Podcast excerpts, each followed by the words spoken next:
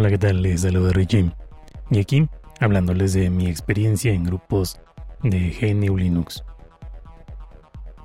La triste historia, la verdad revelada, la cruda realidad del mundo del pingüino y GNU, el lado oscuro de las comunidades de software libre.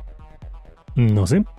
La verdad es que pensé mucho en qué título ponerle a este episodio, cosa que al final es lo que menos importa.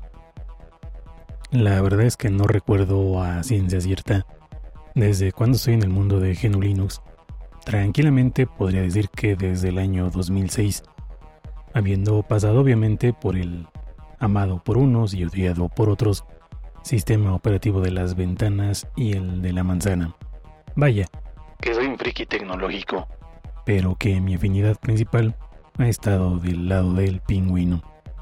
En todo ese tiempo he visto de todo el blanco y el negro, que podría encontrarse prácticamente en cualquier sitio, ya sean las comunidades y usuarios que están prestos a brindarte su valioso tiempo para ayudarte o darte al menos una orientación de por dónde hay que ir, o los trolls que no podrían faltar, jugándole una, entre comillas, bromita a algún usuario Nobel que terminan por fastidiarle por completo su sistema, incluyendo toda su información personal.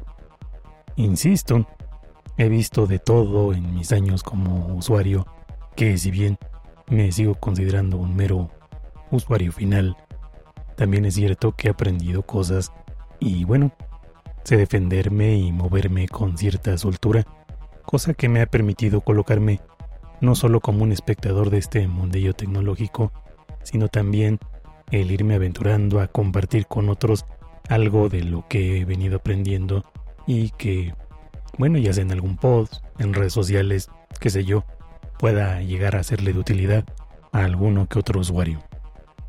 Pero sin exagerar, puedo decir que nada se ha comparado a mi experiencia dentro de grupos de Telegram. Imagino que esto se debe a lo rápido que se van dando las cosas. Llegas, creas un grupo, comienzas con dos o tres usuarios y cuando menos te lo esperas, ya tienes un grupo con más de 500 usuarios comentando, preguntando, pidiendo, dando, en fin. Un tremendo lío. Se van haciendo necesarias las reglas en ánimos de conservar la paz. Lo mismo se va haciendo necesario recurrir a administradores preferentemente de diferentes latitudes, ya que los grupos al ser abiertos en su mayoría reciben personas de diferentes regiones, de diferentes zonas horarias y se vuelve imprescindible que haya un gran hermano atento a los críos, a moderar temáticas ajenas al grupo en cuestión, a calmar los ánimos de ser necesario, en fin, todos los matices grises que podrían encontrarse en cualquier sitio. Sin embargo, hoy me quiero detener a comentar sobre un aspecto en concreto que para mi gusto es de los más difíciles de manejar, insisto, esto al menos en grupos relacionados a lo que es el software libre y GNU Linux. Y es que al ser abierto, al estar disponible en principio para todos, pues te vas a encontrar de todo, concretamente con todo tipo de usuarios con más o menos conocimientos o habilidades técnicas, cosa más que comprensible, pero también con actitudes muy distintas al momento de hacer alguna consulta o de intentar aprender algo nuevo. Están, por ejemplo, aquellos que hacen preguntas sin darte prácticamente nada de información. Del tipo, ¿por qué no puedo ver videos en mi navegador?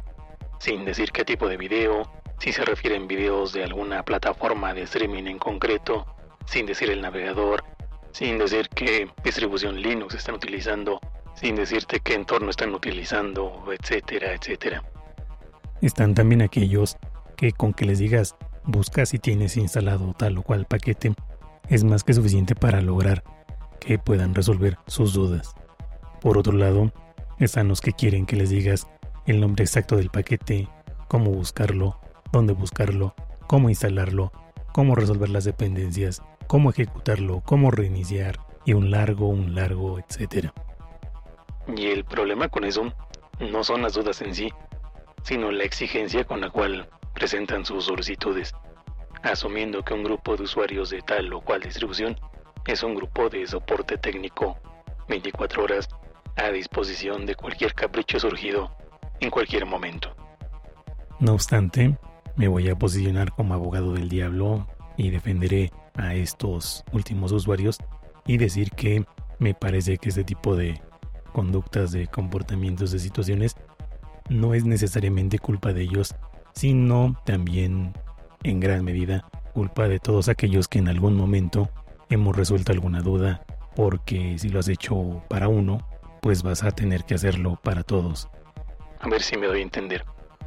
GNU Linux en principio es para todos, y claro, por su mismo desarrollo, cada vez es más fácil de usar, cosa que si eres un usuario con ya algunos años de experiencia, resolver algo puede ser tan sencillo como atarte el cordón de los zapatos, pero si eres nuevo, el mismo problema podría representar para ti el hacer una operación a corazón abierto. Y me parece que le hemos mentido a los usuarios nuevos diciéndoles que usar GNU Linux es facilísimo, cuando sabemos que tiene su grado de dificultad.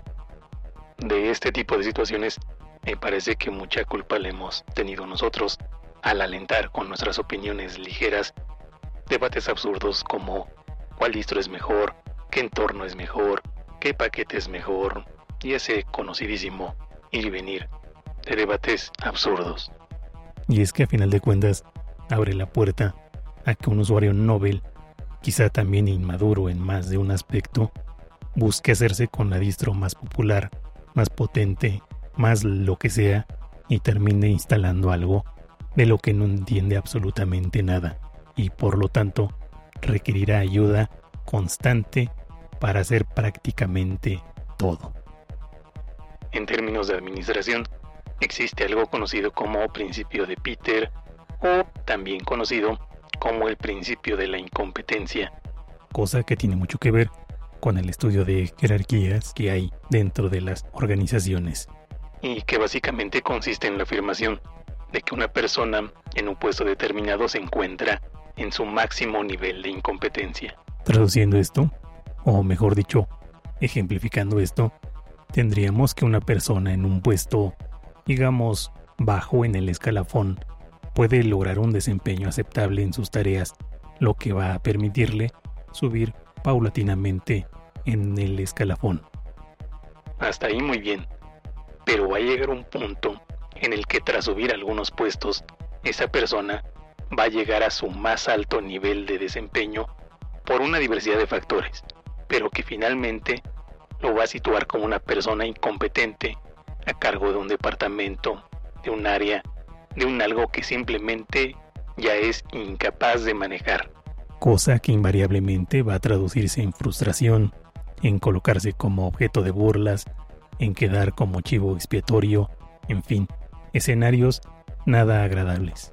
Usar GNU Linux y prácticamente desenvolverte en cualquier ambiente que vaya acompañado de desarrollo, de constante desarrollo, por fuerza va a requerir de actualizaciones, de horas de estudio, de aprendizaje, pero sobre todo de autoaprendizaje. Cosa para la que no todos tienen ni el tiempo, ni la motivación, ni la más mínima intención de aprender. ¿Y esto a qué se debe? Vuelvo. Son situaciones que nosotros mismos hemos venido alentando y que de uno u otro modo se han vuelto contra nosotros.